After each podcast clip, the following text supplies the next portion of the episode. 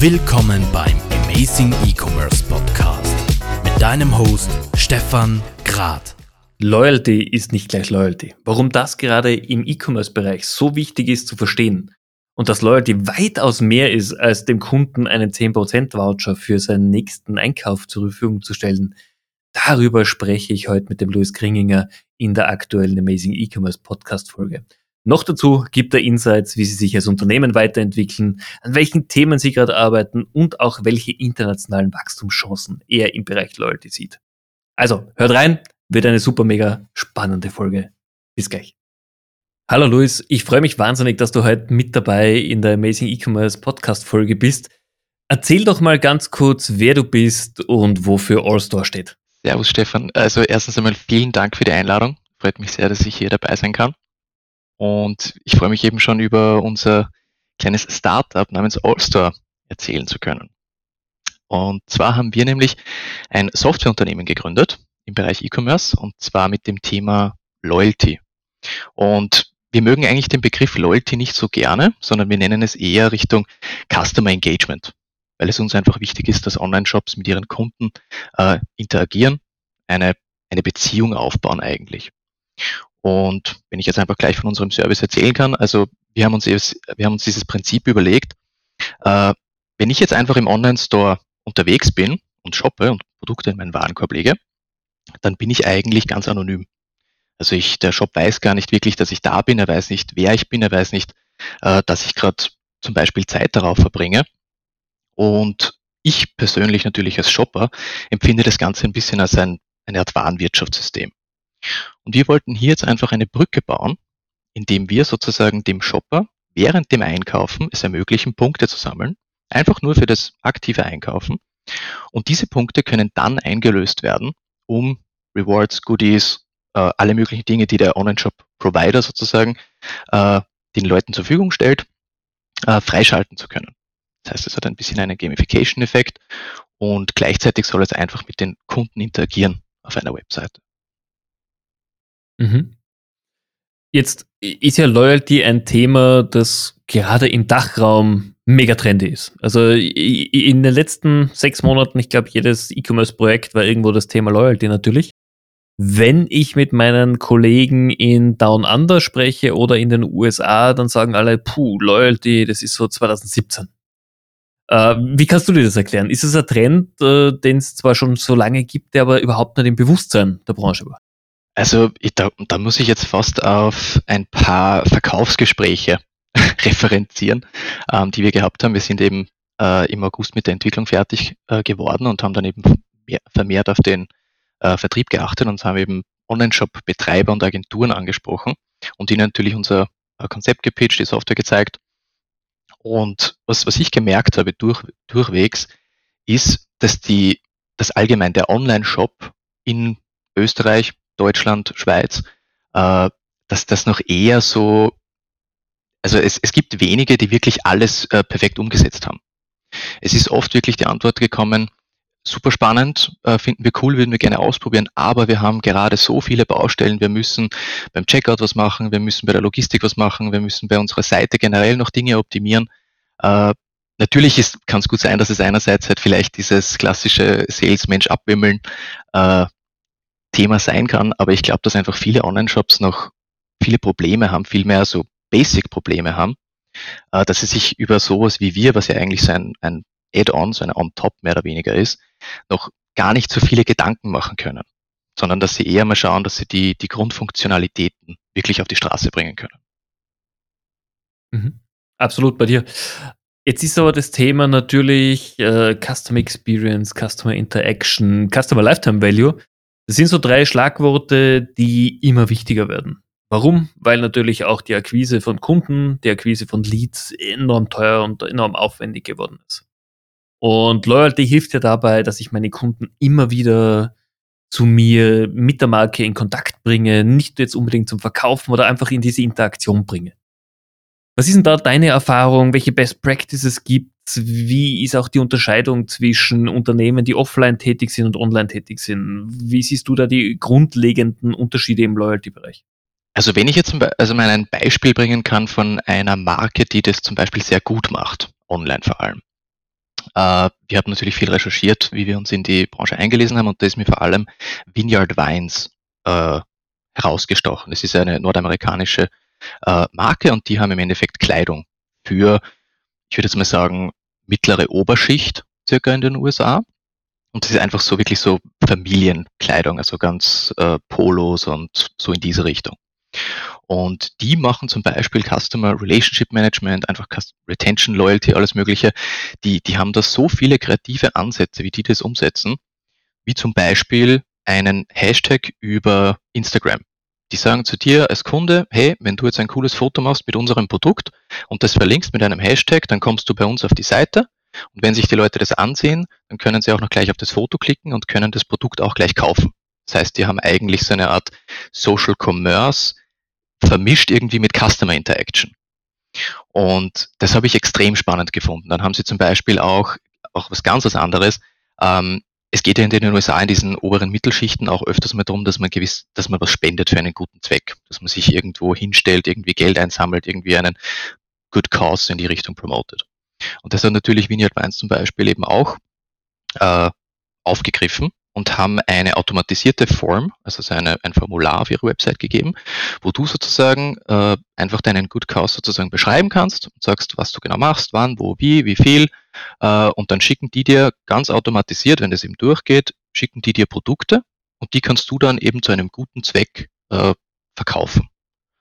Und das sind äh, zwei, also nur, nur so ein Beispiel, wo ich mir denke, das ist ja wirklich unglaublich gut umgesetzt und die Leute nutzen es und du kannst dir gar nicht vorstellen, wie viele Bilder da schon hochgeladen worden sind zum Beispiel. Und das habe ich halt bei uns in Österreich noch nirgends gesehen. Also nicht, nicht einmal ansatzweise, auch in äh, Deutschland, Schweiz auch nicht. Und das ist für mich wirklich sowas, wo diese, diese Wörter, dieses Customer Engagement, äh, Brand Engagement, Loyalty, da bekommen die nochmal eine ganz andere Bedeutung. Weil wenn ich wirklich äh, mit dieser Brand einen, einen wohltätigen Zweck sozusagen verwirklichen kann für meine Community oder vielleicht für, äh, für ärmere Kinder oder für, für Tiere oder was auch immer, dann bekomme ich ja einen, also dann bekommt das Wort Loyalty nochmal eine ganz andere Bedeutung. Hm. Absolut, absolut richtig. Definitiv. Und ich glaube, du hast auch noch äh, gefragt wegen dem Unterschied zwischen jetzt stationär und online. Äh, also generell, wenn, wenn ich jetzt an mich denke, wenn ich jetzt zum Beispiel durch ein Einkaufszentrum gehe, gibt es so viele Dinge zu erleben eigentlich und so viele, so viele äh, Interaction Points und so, wenn ich in einen Shop reingehe und es ist vielleicht Weihnachten, dann ist alles dekoriert und dann ist alles, gibt vielleicht ein Gewinnspiel, dann packen sie mir das Geschenk noch ein, dann gibt es noch, gibt einfach so viele Faktoren, wie ich irgendwie persönlich angesprochen werde und wie irgendwie mit mir interagiert wird. Aber ich muss ganz ehrlich sagen, online finde ich, ist das noch lange nicht so gut umgesetzt. Also meine persönliche Einschätzung ist, stationär gibt es natürlich auch schon länger und da haben sich die Leute schon viel mehr Dinge, äh, kreative Dinge auch überlegt, wie man mit dem Kunden interagieren kann, wie man die Loyalty äh, verbessern kann, äh, verglichen jetzt zu Online-Shops. Wäre jetzt meine persönliche Einschätzung. Okay. Jetzt, wenn wir gerade beim Thema Loyalty natürlich sind, äh, auch die Frage, es geht ja auch der Trend gerade in, in APEC dazu über, jetzt nicht nur Kauf zu bonifizieren, sondern auch Brand Interaction. Nämlich, wenn jemand ein, äh, einen Social Media Kanal liked, wenn jemand ein, ein Posting liked, wenn jemand natürlich ein Produkt empfiehlt oder ein, ein Review sogar schreibt. Wie ist deine Herangehensweise bei sowas? Ähm, muss es immer nur der Kauf sein oder ist einfach das Rundherum viel, viel wichtiger oder zumindest genauso wichtig? Also ich muss ganz ehrlich sagen, ich bin ganz auf der Seite von diesem Trend. Ähm, wie wir mit unserer Idee gekommen sind, haben wir eigentlich immer so die, die gängigen äh, Loyalty-Programme in Frage gestellt und haben uns gedacht, zum, also Beispiel Payback, das ist ja in, also Leute nennen das ein Loyalty-Programm, für mich wäre es nicht einmal, ähm, aber in Deutschland ist Payback sehr groß, ist die, die glaube die drittwichtigste Karte in einem äh, Wallet, äh, in einem deutschen. Und die, die freuen sich extrem, wenn sie Geld zurückbekommen dafür, dass sie etwas gekauft haben. Und das sind halt viele Loyalty-Systeme, sagen, okay, wenn du 100 Euro ausgibst, bekommst einen 5% Gutschein für den nächsten Einkauf. Und wir haben uns da gedacht, das ist doch irgendwie komplett unspannend. Eigentlich, äh, warum bekomme ich den, den Discount nicht gleich? Warum belohnen die mich dafür, dass ich was kaufe? Die sollen mich doch vorher belohnen und dass ich dann überhaupt kaufe. Und da haben wir eigentlich auch bei unserem System diesen, diesen Ansatz umgedreht und haben gesagt, okay, du bekommst bei uns einfach für das, dass du online shoppst, dass du aktiv bist, dass du dir Produkte anschaust, dass du was in den Warenkorb legst, was auch immer, bekommst du standardmäßig Punkte. Und du kannst dann das nutzen, damit du dir Goodies oder Vorteile oder was auch immer der Shop dir provided freischaltest. Und das finde ich eben, natürlich wäre dann der nächste Schritt, dass wir das Ganze noch äh, technisch erweitern, wie es eben, wie es du gerade beschrieben hast, äh, wie es eben in, in der Upper Region schon gemacht wird, dass man dann auch sagen kann, okay, der User hat jetzt gerade die Facebook-Seite geliked, der User hat jetzt gerade ein viereinhalb Sterne Rating hergegeben, dafür wird er belohnt. Und dabei soll es auch gar nicht darum gehen, man, man möchte sich jetzt ganz seine Fans kaufen, unter Anführungszeichen, sondern man möchte ihnen einfach zeigen, hey, danke, dass du unsere Seite geliked hast. Einfach nur eine, eine Art Wertschätzung. Und das ist auch das, das Prinzip bei uns. Wir wollen den, den Shoppern eine Art Wertschätzung vermitteln vom Online-Shop. Finde ich gut. Und auch diese, diese permanent wieder in Erinnerung gerufen werden, natürlich beim Kunden, ist, ist enorm viel wert. Jetzt dass, dass das Thema Loyalty jetzt gerade von dir natürlich vorangetrieben wird, finde ich ja mega spannend, aber du bist ja auch nicht der E-Commerce Mitläufer schon seit vielen Jahren, sondern du bist ja auch erst frisch in die Branche eingestiegen. Wie kam es denn überhaupt zur Idee von Allstore und wie bist du dazu gekommen? Ah, das ist sehr richtig, ja. Also äh, ich bin ja auch erst äh, 25 Jahre jung und eigentlich noch nicht wirklich in der in der realen Welt, wenn man sagt, in der Arbeitswelt angekommen. Ähm, aber also wie, wie ist du der ich erzähle einfach mal kurz von, von Anfang an. Äh, das Ganze hat eigentlich vor, ich würde jetzt mal schätzen, drei, vier Jahren gestartet mit einer Idee von Wolfgang. Wolfgang, müsst ihr euch denken, ist der kreative Kopf unserer Truppe. Und der hat sich äh, in einem Online-Konfigurator, hat sich ein Auto zusammengestellt, weil er halt gerne so ein bisschen ein Autofan ist und äh, er schaut sich halt gerne neue Modelle von neuen Marken an. Und da hat er halt dann irgendwie auf einmal zwei Stunden darauf verbracht. Und dann hat er sich gedacht, wow, warum wissen die eigentlich nicht, dass ich jetzt gerade zwei Stunden darin investiert habe, mir irgendwie mein Auto zusammenzustellen oder mir das irgendwie anzusehen oder zu konfigurieren oder was auch immer. Wenn die das doch wüssten, dann hätten sie mir doch sicher irgendwie schon mal eine Probefahrt äh, ermöglicht. Und so ist dann eigentlich die Idee entstanden, dass man die Leute für das aktive Shoppen, für das Auseinandersetzen mit einer Webseite, mit einem Content, äh, dass man sie dafür belohnt. Und wir haben dann diese Idee immer verfeinert und weitergesponnen und haben eben, er hat sozusagen mich dann auch ins Boot geholt. Wir haben dann die Idee weiterentwickelt und haben dann eben Konzepte entwickelt, haben Mockups gezeichnet, sind dann auch so weit gewesen, dass wir wirklich den Markt gefragt haben, braucht es das? sind dann auch äh, auf Messen gewesen, auch in Österreich, haben mit äh, potenziellen Kunden gesprochen, mit Online-Shop-Betreibern und haben ihnen das halt alles immer vorgestellt und wieder Feedback bekommen, wieder äh, mehr oder weniger unsere Konzepte über den, Haufen, über den Haufen geworfen und wieder verbessert und dann wieder. Und das haben wir eigentlich, ja, ich würde schon sagen, ein, eineinhalb Jahre circa gemacht, ähm, bis wir uns dann wirklich sicher genug waren, dass wir etwas haben, was der Markt auch braucht weil wir eben, wie gesagt, wir sind eben nicht von der, aus der E-Commerce-Branche äh, gekommen. Und das war uns eben wichtig, dass wir nicht am Markt vorbei entwickeln. Und dann haben wir 2019 äh, Allstore gegründet. Das war im Sommer. Und dann hat eben, haben die Dinge eben Fahrt aufgenommen. Wir haben äh, super spannende äh, Termine gehabt mit, mit relativ großen Online-Shops. Und dann wir waren sogar noch in der, in der USA auf einer, auf einer E-Commerce-Messe. Und dann äh, im März 2020, äh, wie wir alle wissen, hat Corona begonnen.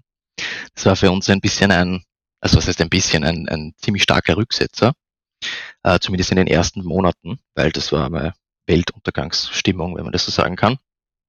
Und dann haben wir aber natürlich äh, nicht aufgegeben, haben weitergemacht, haben versucht, äh, das, das Thema weiter zu pushen, die Idee weiter zu pushen und haben es dann geschafft, dass wir, äh, ja, ich würde sagen, Richtung September, Oktober äh, 2020 haben wir dann ein kleines Investment äh, bekommen. Und das haben wir dann genutzt, dass wir die Software entwickeln. Und das heißt, dass endlich einmal aus diesen ganzen Mockups und Ideen eine, ein reales Ding wird, das man nutzen und ausprobieren kann. Und das hat dann doch eine Zeit lang gedauert. Wir, da, wir haben eigentlich geglaubt, dass es circa bis äh, April äh, nächstes Jahr dauern sollte.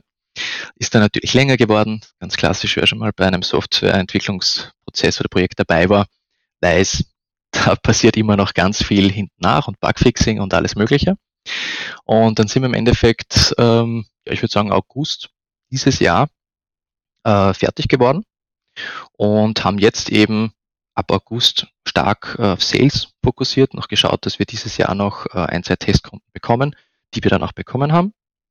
Und jetzt ist gerade eigentlich so, äh, auf zwei Webseiten ist es schon live. Eine dritte sollte äh, nächste Woche noch dazukommen. Und jetzt geht es eigentlich daran, die Success Story zu bauen. Also das ist so die, die Startup-Story mehr oder weniger hinter Also natürlich äh, ganz viel weggelassen, ganz viele Hochs und Tiefs weggelassen. Also äh, da gäbe es noch äh, Stunden äh, davon zu erzählen. Aber das war mal so der, der Überblick. Okay. Und wo soll es denn hingehen im Idealfall? Also im Idealfall stellen wir uns das so vor, dass wir jetzt äh, Success Story noch bauen und wirklich einen Impact haben auf den Online-Shop, wo es eigentlich derzeit schon äh, wirklich gut ausschaut. Und dann wollen wir eigentlich nochmal für ein Investment, äh, also ein Investment aufstellen, womit wir dann einfach das Ganze größer aufziehen können. Und natürlich auch die, die Software verbessern können an sich. Weil eigentlich hätte unsere Software noch, also wir haben noch ganz viele andere Ideen in die Richtung, wo das Ganze sich entwickeln könnte. Wir noch sehr viele Features, noch sehr viele Funktionen. Eben Beispiel, äh, wenn, dass ich weiß, wenn ein User sozusagen jetzt mein Ding auf Facebook liked, meine Brand, dass ich dann dem User sozusagen Vorteile dafür geben kann. Das ist natürlich alles technischer Aufwand und da brauchen wir einfach ein Budget, dass wir das auch entwickeln können. Aber wir haben also wie gesagt zahlreiche Features noch äh, im Petto und würden gerne unsere Software einfach verbessern und erweitern. Und natürlich muss auch einiges in Marketing und Sales gesteckt werden, weil es einfach äh, als Online-Shop-Tool-Provider äh, ist natürlich sehr schwierig und braucht sehr, sehr viel Zeit und Ressourcen, dass man einfach an dem, am Markt ankommt. Ähm, aber das wäre so die Idee. Und natürlich, äh, es ist ein skalierbares äh, Software as a Service Startup. Also im Idealfall to the moon, wie man so schön sagt. Ähm, aber wir, wir, wir versuchen natürlich realistisch zu bleiben und schauen, dass wir jetzt ein Investment bekommen, mit dem wir jetzt wirklich mal professionell arbeiten können. Mhm. Das heißt, wenn ich mir in der Branche ansehe, welche Investments gerade ein Loyalty Line, JPO oder ähnliche bekommen haben, die ja nicht zu 100% in eurem Bereich mitspielen, aber teilweise, ähm, dann ist definitiv der Markt gerade bereit dafür, in Loyalty-Lösungen zu investieren. Also, äh, du Stefan, wir, wir hoffen das, genauso äh, wie du das gerade erzählst, dass wir da an die richtigen Leute geraten, weil das ist ja oft das Problem äh, ein Startup-Investment suchen, man muss mit den richtigen Leuten sprechen, man muss mit vielen Leuten sprechen und dass sich dann einfach über die Zeit jemand findet, der das versteht, der das mit aufbauen möchte, der vielleicht auch eine Art Smart Money ist, äh, wie man so schön sagt, ein Investor, der nicht nur Geld, sondern auch Know-how und, und Kontakte bringen kann. Hm. Und dann wird man das natürlich gerne genauso äh, auch vorantreiben, ja. Okay. Welche Größenordnung sucht ihr, wenn man das, oder darf man das auch so offen fragen, oder ist es da etwas, wenn jemand Interesse hat, soll er sich lieber direkt an dich wenden? Nein, also kann man auf jeden Fall fragen. Ich, ich muss ganz ehrlich sagen, ich sitze immer vor dem Finanzplan und denke mir, ja, rein theoretisch, wenn wir jetzt 10 Millionen oder 5 Millionen oder eine Million oder eine halbe Million bekommen, ich wüsste immer, was ich mit dem Geld anfange und wie ich das Unternehmen vorantreibe. Und man könnte natürlich sagen, okay, mit 50 Millionen wird man jetzt sehr viel weiter bekommen, mit einer Million weniger, aber es würde auch passen. Also wir, wir glauben einfach, dass wir eher noch nachhaltig unser, unser Unternehmen aufbauen wollen und nicht jetzt mit, mit riesigen Millionenbeträgen aufblasen wollen und dann irgendwie versuchen, dass wir das alles managen, sondern wir würden, glaube ich, mit einer Summe zwischen einer halben und, und zwei Millionen circa, würden wir sagen, das, das ist auf jeden Fall super und mit dem können wir äh, über einen gewissen Zeitraum, zwei bis drei Jahre, super wirtschaften. Aber natürlich, wenn jetzt ein Investor kommt und der hat ganz andere Pläne und sagt, das können wir super groß aufziehen und so weiter und so fort, sind wir natürlich für, für größere Dinge auch offen. Mhm. Okay. Wird, glaube ich, auf jeden Fall ein spannender Weg sein für euch. Das, ja, also, kann man sicher sein. Also das auf jeden Fall. Es war schon bis jetzt ein sehr, sehr spannender Weg. Und äh, wie gesagt, wenn jetzt die Success Story noch äh, dementsprechend funktioniert, dann, dann wird es wirklich interessant. Dann lass uns mal ein bisschen das, das Thema skippen und äh, ein bisschen auf dich eingehen als Person. Jetzt, du bist jetzt einer der Co-Founder, du bist jemand, der hier ein Startup voranbringt. Was für dich schon immer klar, dass du sagst, okay, irgendwann werde ich mein eigenes Unternehmen haben? Puh. Ähm, also tatsächlich war es eigentlich schon. Also es war ein Traum von mir. Ich habe, äh, also nur ganz kurz zu meiner Person, äh, bin jetzt eben 25 Jahre alt, bin ursprünglich aus Oberösterreich, bin äh, zum Studieren nach Wien gekommen, habe äh, internationale Betriebswirtschaftslehre an der Wirtschaftsuni studiert und jetzt gerade in den letzten Zügen des internationalen Management Masters. Und ich muss ganz ehrlich sagen, ich bin froh, dass mich der Wolfgang mit dieser Idee angesprochen hat und gesagt hat, hey, machen wir da was.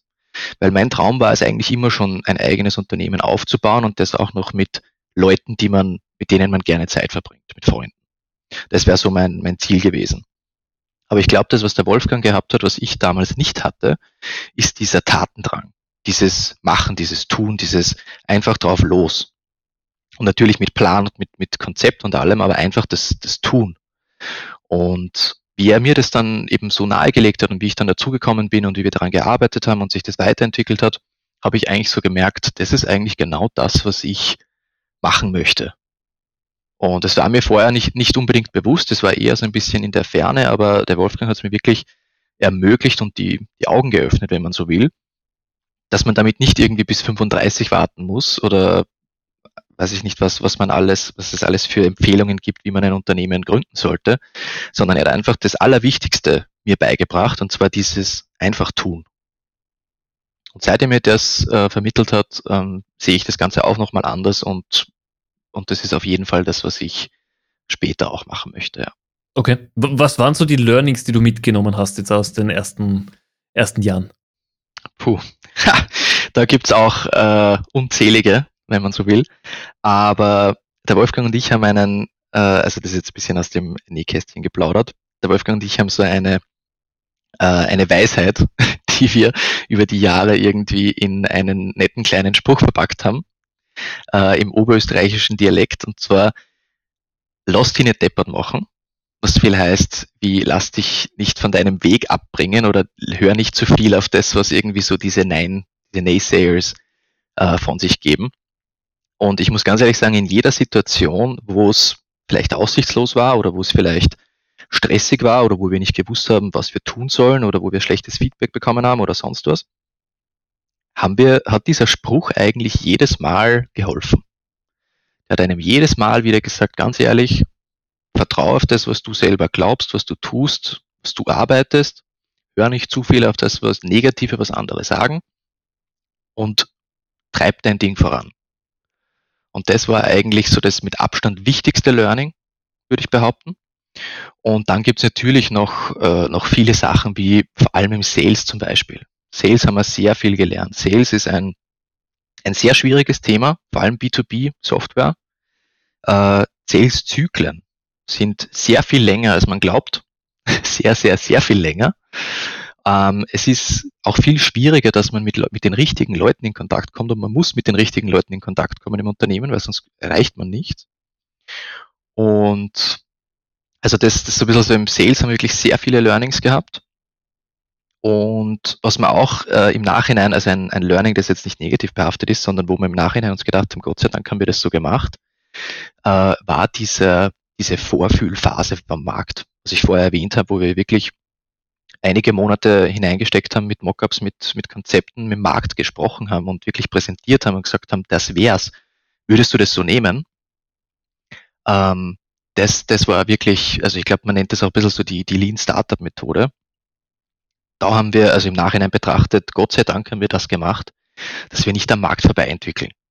Also dieses Feedback-Zyklen wieder verbessern, wieder über den Haufen werfen und das mehrmals, bevor man äh, signifikante Ressourcen hineingesteckt hat, war für uns, glaube ich, das Um und Auf. Okay. Das ist auf jeden Fall ein, ein sehr, sehr gutes Learning, das, glaube ich, viele auch kennen, aus der eigenen Erfahrung hinaus. Ja, ja. Okay. Was würdest du wieder machen? Oder was, was war besonders positiv im, in der Selbstständigkeit für dich? Puh, das ist eine gute Frage. Was ist besonders positiv in der Selbstständigkeit? Ähm, also ich, Ich hoffe, du sagst mir jetzt nicht, äh, dass man quasi sich seine Zeit selbst einteilen kann und das Ganze, was so immer schön verkauft wird, weil wir alle wissen, selbst und ständig äh, betrifft und beschreibt es ganz gut. ähm, nein, nein. Also das mit das, ich bin ja davor Student gewesen, also das mit Zeit selber einteilen, das, das habe ich schon immer gehabt. Ähm, aber also was, was mir in der Selbstständigkeit irgendwie persönlich wirklich sehr gut gefällt, was man auch bei sich selber merkt, ist die Motivation. Man hat eine ganz eine andere Motivation, also viel mehr intrinsisch als extrinsisch. Vorher natürlich auf der Uni hat man irgendwie ein Fach oder eine Prüfung oder in der Arbeit, man hat eine gewisse Deadline, man muss irgendwas fertig bekommen und es ist irgendwie so der Druck oder dieses, diese Angst, etwas nicht zu erfüllen, die einen vorantreibt. Und so jetzt in dieser Situation einer Selbstständigkeit ist es nicht dieser Druck, nicht dieses Externe, sondern dieses, ich finde es spannend, ich möchte mich da weiter reinlesen, ich möchte was verbessern, ich möchte was eigenes kreieren. Also das Thema Motivation ist auf jeden Fall, äh, also ich würde sagen, ja, auf jeden Fall der, der wichtigste Punkt, was, was mir sehr, sehr gut an, an der Selbstständigkeit gefällt. Okay, spannend. Aber es ist auch ein wichtiger Punkt, weil ansonsten, es macht niemand anderer für dich. Du musst selber immer wieder damit einherkommen. Ganz genau, ganz genau. Und wenn man vorher eben schon so eine, ein bisschen so ein, ein Typ Mensch ist, der gerne gute Arbeit liefert, jetzt vielleicht ein bisschen so diese klassische Overperformer oder man möchte einfach mit der Arbeit sehr zufrieden sein und man ist auch ein bisschen perfektionistisch angehaucht, dann hat man ja diese, diesen Hang, mehr Zeit reinzustecken, versuchen, was wirklich Gutes daraus zu machen. Hat man ja eigentlich, nur es wird oft nicht so gewertschätzt, wie man es gerne hätte. Und jetzt in der Selbstständigkeit merkt man das wirklich, dass man selber eben die Energie reinsteckt und dann kommt auch was dabei raus. Und man weiß, es hat einem kein anderer geholfen, es ist an keinem anderen gelegen, sondern nur an der eigenen Arbeit. Das hilft natürlich in der, auch in der Selbstbestätigung ein bisschen. Genau, Selbstbestätigung, Selbstverwirklichung, eher positive Ausdrücke. ja, ja, definitiv, definitiv. ähm, was ich gerne mache mit meinen Podcast-Gästen, ich stelle gern ein paar Entscheidungsfragen und die würde ich dir auch jetzt ganz gern stellen, um dich noch ein bisschen besser kennenzulernen, auch in deinem Alltagsverhalten. Okay. Bist du Morgen- oder Abendmensch? Äh, eigentlich Morgenmensch, aber ich habe in, in diesen ganzen Lockdown-Zeiten irgendwie zum Abendmenschen gewechselt. Aber eigentlich Morgenmensch. Wenn ich aufstehe, bin ich munter. Okay, das heißt, du bist wirklich jemand, der so 5 Uhr, 6 Uhr in der Früh, zack, wach und Vollgas. Äh, wenn ich da aufstehe, dann ja. Aber ich, ich, def, ich definiere jetzt Morgenmensch so, dass ich sage, ich bin in der Früh nicht irgendwie noch zwei Stunden am Schlafwandeln, sondern wenn ich aufstehe, okay. bin ich munter und da. Okay, passt. Windows oder Mac? Windows. Okay, es wird immer spannender. Also in den letzten Folgen waren fast alle auf Windows. Da hat es definitiv eine Trendumkehr gegeben, gerade in der IT-Branche. Super spannend. Ähm, Berge oder Meer? Berge. Mhm. Offline oder online? Wie kaufst du selbst ein? Also ich, ganz ehrlich, ich kaufe selber fast gar nicht ein. Aber wenn ich mal wieder so einen Haul mache, wo ich sage, ich brauche wieder was Neues, äh, dann eigentlich stationär. Okay. Gibt es irgendein Produkt, wo du sagst, hey, wenn es das online zu kaufen gäbe, darauf warte ich noch? Das ist eine gute Frage. Eigentlich nicht, weil ich eigentlich weiß, dass man alles online kaufen kann mittlerweile, wenn ich ehrlich bin. Ja, wie, Okay. Also ich warte immer noch, dass gewisse Autos online zu kaufen sind. Nämlich so, ich kaufe sie online, ich kriege den, den Händlerrabatt und ja, stellen stimmt. Also ich, ich denke jetzt an Tesla, wo du ja kein, kein wirkliches Dealership hast und wo nur alles online geht, aber stimmt ja. Die herkömmlichen Autos, die, die sind da noch ein bisschen hinten dran. Okay. Und die letzte Frage, ich meine, wir befinden uns gerade bei der Aufnahme im Dezember. Hast du deine Weihnachtsgeschenke schon alle? Oder bist du auch jemand, der am 23. sich überlegt, hoppala, da ist irgendwas morgen? Ähm, also ich muss ganz ehrlich sagen, eigentlich schon. Aber dieses Jahr habe ich mir sehr fest vorgenommen, früher die Sachen zu bestellen und für meine Freundin zum Beispiel habe ich die Geschenke schon. Ähm, weil Lockdown, wer weiß, wie viel Zeit ich in den Geschäften habe. Und zweitens eher früher bestellen, weil Lieferketten auch gerade problematisch sind. Also ich bin schon relativ gut in der Zeit, was meine Geschenke betreffen, ja. Okay. Das heißt, es wird ein, ein tolles Gabenfest werden am 24. Ganz genau, ganz genau. Und äh, alles online bestellt bis jetzt. Also. Na gut, mit dem Lockdown, ähm, ja, war es auch klar, dass wir irgendwie nicht in die Filialen können momentan. Ganz genau. Okay. Abschließend, wir sind nämlich schon fast am Ende dieser Folge angekommen. Einfach für dich auch die Frage, die Branche, gerade die E-Commerce-Branche hat durch die Pandemie auch natürlich sehr viel Beschleunigung bekommen. Es haben sich viele Trends entwickelt. Es ist endlich weg aus dem, braucht man E-Commerce, sondern hin zu, ja, wir müssen es richtig machen. Was glaubst du denn, ist so eine wirklich der Trends, die sich auch tatsächlich im 22er Jahr durchsetzen werden? Was wird kommen? Was wird endlich den Durchbruch schaffen? Ähm, sehr gute Frage. Äh, also grundsätzlich, dass die, die Pandemie viele Leute dazu gebracht hat, dass sie jetzt online kaufen, obwohl sie vielleicht nicht unbedingt standardmäßig online kaufen, äh, ist einmal ein wichtiger Schritt für die Branche. Und ich glaube, was, was insgesamt noch, noch sehr viel mehr an Gewicht haben wird, ist Social Commerce. Also es gibt ja grundsätzlich hunderttausende Trends und von, von Live-Verkäufen äh, bis hin zu Mobile Commerce und halt immer mehr direkt zu der Person personalisiert, ist irgendwie so ein bisschen dieser übergeordnete Trend. Und ich glaube, Social Commerce ist noch etwas, äh, wo noch viel mehr passieren muss. Weil wir einfach unsere Zeit, also wir Menschen, so viel Zeit auf diesen Social Media Plattformen verbringen, dass wenn man da plötzlich äh, bei einem Foto, wo man sich denkt, boah, das ist aber coole Hose oder cooles Leiberl oder äh, super Essen bei dem Restaurant, dass man dann auch gleich draufklickt und das kauft oder bestellt. Also das, das sehe ich definitiv. Ich meine, der, der Konsum, äh, dem Konsumverhalten ist es wahrscheinlich äh, auf lange Sicht nichts Positives. Aber wenn das Ziel ist, vom E-Commerce mehr zu verkaufen, dann sollte wirklich Social Commerce äh, noch viel besser integriert werden. Bin ich ganz bei dir. Man, nicht umsonst sehen wir Unternehmen wie Fast.co äh, gerade so am Kommen, die es einfach ermöglichen, einen Buy-Button, egal in was auch immer du nutzt, einzubauen. Egal, ob es dein, dein Werbebanner ist, ob es ein Posting ist, ob es ein Beitrag auf deinem Blog ist, du kannst überall rauskaufen und ich glaube, das wird wirklich eine große Revolution. Vor allem die Jungs, die gibt es seit drei Jahren, die haben halt jeden im Payment-Bereich, der am Markt unterwegs ist, mal so rechts überholt. Und ja. das wird super spannend werden. Na, definitiv. Und ich, ich merke es auch bei mir selber, ich bin eigentlich sehr äh, immun unter Anführungszeichen gegen herkömmliche Werbung. Also ich glaube das zumindest von mir. Ob es wirklich so ist, ist eher eine andere Frage. Aber da, wo ich es wirklich merke, dass ich öfters einmal jetzt in dem Moment auf die Seite gehe und das kaufe, ist, wenn ich es in einem YouTube-Video schmackhaft gemacht bekommen habe. Wenn ich einen, einem Content Creator zuschaue und der hat vielleicht seine Ad drinnen, wo er eben erklärt, ja, das ist der und der Service, das macht das und das, ist super cool, easy, das ist es.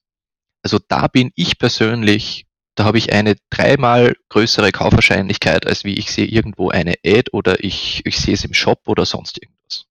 Ja, definitiv. Wie, wie siehst du das auch jetzt noch eine Frage zusätzlich, aber das würde mich einfach interessieren, gerade dieses Thema mit Influencern, mit Content Creatern zusammenarbeiten. Influencer war ein Hype vor ein paar Jahren, das ist jetzt ein bisschen abgeflacht, ähm, aber es ist immer noch oder mir kommt so vor, dass viele Firmen noch sehr unprofessionell mit diesen Content Creators arbeiten. Ähm, also ich muss ganz ehrlich sagen, ich konsumiere mehr nordamerikanischen Content generell und deswegen sehe ich das gar nicht so, weil in Nordamerika sehr viel Kooperation zwischen Firmen und Influencern oder Social Media oder bei mir halt vor allem YouTube äh, ist. Also da wird es eigentlich ständig gemacht, dass einer sagt, hey, diese Folge ist gesponsert von NordVPN zum Beispiel, habe ich jetzt oft, oft gehört, habe ich auch kurz überlegt, ob ich es mir nehmen soll. Ist ein äh, VPN-Anbieter, der relativ billig ist, zuverlässig und so weiter und so fort. Und diese, habe ich auch diese, vor kurzem in irgendeiner Folge mal gesehen. Ja, ja. Auf irgendeinem Tech-Channel, ja. Ja, genau, genau. Und die, also die, die arbeiten schon wirklich sehr viel mit denen. Und das finde ich auch super. Und das geht mir bei vor allem deutschsprachigen Content Creatern oder allgemein Dingen, die aus Europa kommen, geht mir das noch viel mehr ab. Dass die Leute, also YouTube ist meiner Ansicht nach wirklich eine der, der besten Werbechannels, die es nur gibt. Weil ganz ehrlich, auch für uns, für unser Tool, wenn ich jetzt sage, ich, ich möchte irgendwie ein neues Tool finden zu irgendeinem Thema oder ich möchte mir anschauen, wie irgendwas funktioniert, technisch zum Beispiel, dann google ich das und klicke auf das erste YouTube-Video. Und da ist ein Guide drinnen, der mir genau sagt, was, wie, wo, wann. Und da eine Werbung platzieren und wissen, okay, der Suche nach einem technischen Ding genau dort, ist doch das Beste, was es nur geben kann. Ja, absolut. Also bin ich, bin ich voll und ganz bei dir. Luis, vielen, vielen herzlichen Dank für das Gespräch. Es war mega spannend. Die, die Zeit ist extrem schnell verflogen. Ich glaube, wir könnten locker noch 20 Minuten weiter plaudern. Wenn jemand Interesse an eurem Tool äh, hat oder gerne mit dir in Kontakt kommen würde, weil er sich vielleicht sogar beteiligen möchte an euch, ist LinkedIn wahrscheinlich der beste Kanal dafür. Genau, also LinkedIn, also erstens einmal vielen Dank, Stefan, für diese Folge. Äh, wirklich super cool, einmal bei einem Podcast dabei gewesen zu sein. Natürlich, äh, wenn man uns kontaktieren möchte, ähm, ganz einfach auf der Webseite www.allstar.at, das sind eh unsere Daten, oder mir direkt auf LinkedIn schreiben, äh, ist wahrscheinlich noch viel effizienter. Und bitte, wir sind offen für alles. Wir freuen uns immer, wenn es Interesse gibt, auch wenn es Feedback gibt oder wenn es um was anderes geht, einfach melden. Würde uns freuen, wenn ihr uns kontaktiert. Cool. Ich bin sicher, du wirst einige, einiges an Feedback bekommen. Vielen herzlichen Dank nochmal an dich, liebe Zuhörer, auch an euch. Vielen herzlichen Dank fürs Dabeisein wieder bei dieser Amazing E-Commerce Folge. Wenn ihr Fragen habt, meldet euch jederzeit gerne bei mir und ansonsten freue ich mich, wenn wir uns demnächst, nämlich nächste Woche, wieder hören. In diesem Sinn wünsche ich euch einen schönen Tag und bis bald.